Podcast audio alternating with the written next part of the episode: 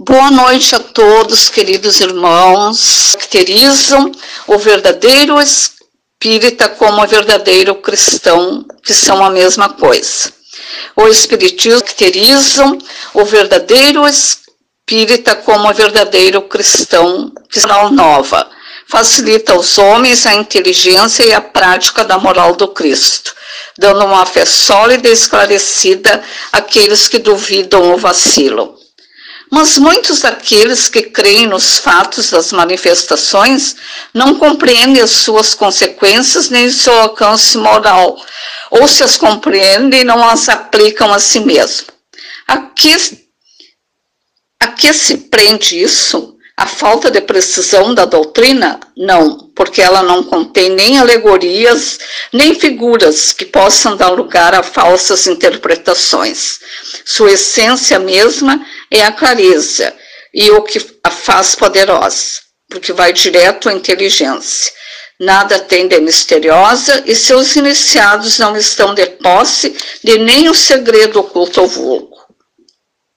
É preciso, pois, para compreendê-la, uma inteligência fora do comum? Não, porque se veem homens de uma capacidade notória que não a compreendem, enquanto que inteligências vulgares de jovens mesmos, apenas saídos da adolescência, a apreendem com admirável exatidão em suas mais delicadas nuances.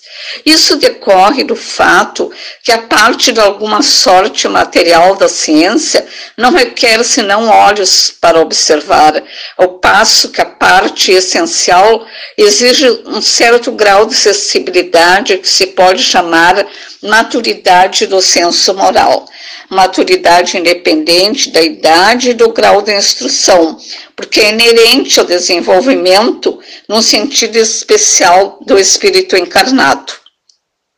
Em alguns os laços da matéria são ainda muito tenazes para permitir ao espírito libertar-se das coisas da terra. O nevoeiro que os circunda furta-lhes a visão do infinito, por isso, eles não rompem facilmente com seus gostos, nem com seus hábitos. Não compreendem alguma coisa melhor do que aquilo que têm. A crença nos espíritos é para eles um simples fato, mas não modifica senão um pouco ou nada as suas tendências instintivas. Numa palavra, não vem senão um raio de luz insuficiente para conduzi-los e dar-lhes uma aspiração poderosa capaz de vencer os seus maus pendores. Eles se apegam aos fenômenos mais do que à moral, que lhes parece banal e monótona.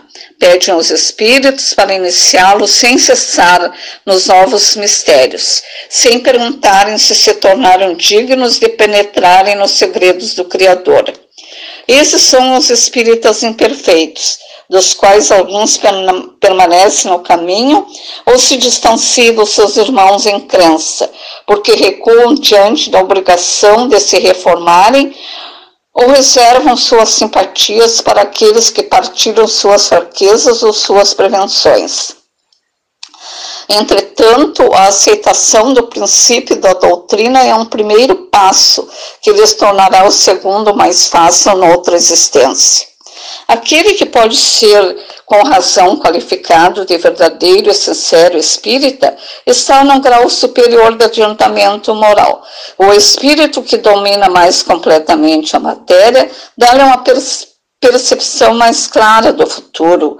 Os princípios da doutrina fazem vibrar nele as fibras que permanecem mudas nos primeiros. Uma palavra, ele é tocado no coração. Também a sua fé é inabalável. Um é como um músico que se comove com certos acordes, ao passo que o outro não ouve senão sons. Reconhece seu verdadeiro espírita pela sua transformação moral e pelo esforço que faz para domar suas más inclinações. Enquanto que um se compraz em seu horizonte limitado, o outro que compreende alguma coisa de melhor, esforça-se para dele se libertar e sempre o consegue quando tem uma vontade firme.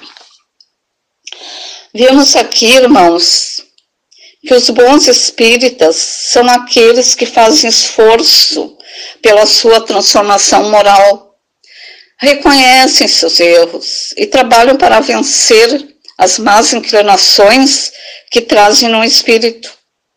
Se utilizam no conceito, conhecimento que a doutrina oferece e colocam em prática o que vai aprendendo nessa verdadeira escola de aperfeiçoamento espiritual e o espiritismo.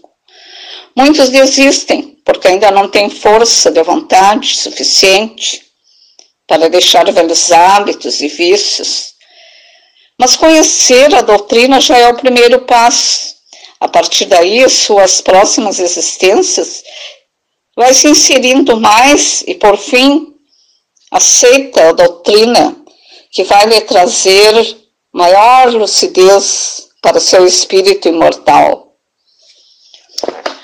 Irmãos, finalizando, vamos agradecer por tudo que aqui recebemos. Vamos pedir pelos irmãos inscritos para o atendimento à distância que, e por todos aqueles que puderem se beneficiar desta corrente de amor que as águas dos lares sejam fluidificadas pelos médicos socorristas de Jesus, de acordo com a necessidade de cada um.